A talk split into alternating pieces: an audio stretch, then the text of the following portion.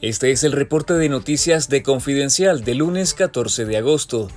El régimen de Daniel Ortega regaló ilegalmente la ciudadanía al propagandista estadounidense Benjamin Norton, quien no cumple con los requisitos de la ley de migración de Nicaragua. La nacionalidad a Norton fue otorgada por una resolución del Ministerio de Gobernación, publicada el pasado 10 de agosto en la que se afirma que el estadounidense reside en Nicaragua desde el 16 de abril del 2021. Sin embargo, la legislación nicaragüense establece un mínimo de dos años de residencia en el país para obtener la nacionalidad cuando se trata de centroamericanos u originarios de España, pero deben de ser cuatro años para los ciudadanos de otras naciones, como el caso de Norton. En los últimos años, Norton ha figurado como un propagandista defensor de los regímenes autoritarios de Nicaragua, Venezuela y Rusia.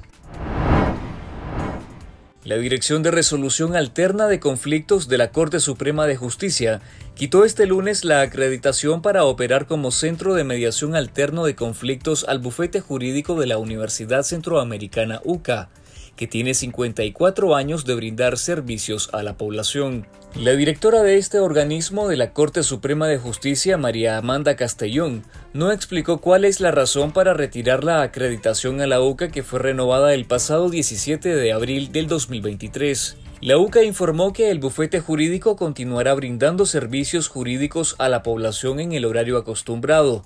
Sin embargo, ya no realizarán los procesos de mediación como método alterno de resolución de conflictos. La semana pasada, el régimen congeló las cuentas bancarias de la UCA e inmovilizó sus bienes, en una ola de ataques en contra de esta casa de estudios superiores.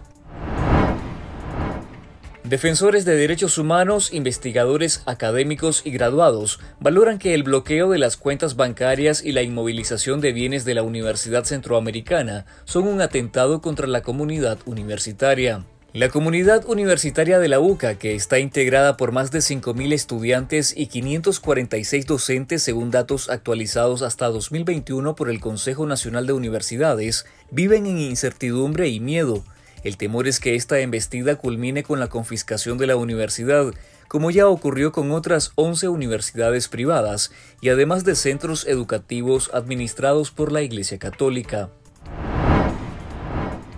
La decisión del Banco Central de Nicaragua de congelar la tasa de deslizamiento del Córdoba busca esconder la realidad de una economía que no mejora, según el director del Programa de Migración, Remesas y Desarrollo de Diálogo Interamericano, Manuel Orozco. Orozco explicó en sus redes sociales que como la economía nicaragüense no mejora, el régimen pretende corregir el desastre en Córdobas mejorados, aunque el mayor crecimiento de las importaciones frente a las exportaciones seguirá provocando inflación. El Banco Central de Nicaragua anunció que la tasa de deslizamiento del Córdoba frente al dólar estadounidense pasará el primero de enero de 2024 del 1% al 0%, fijando la tasa de cambio en 36.62 córdobas por cada dólar.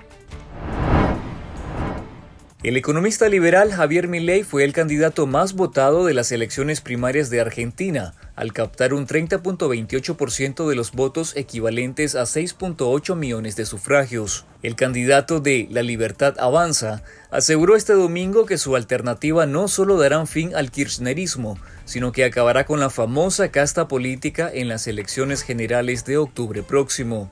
En segundo lugar, en cantidad de votos se sitúa el ministro de Economía argentino Sergio Massa, candidato del gobernante Frente Peronista Unión por la Patria, que cosecha 4.7 millones de votos. No obstante, la coalición oficialista se sitúa de tercero con el 27.06% de los sufragios, por detrás del Frente Opositor Juntos por el Cambio que cosecha el 28.24% de los votos.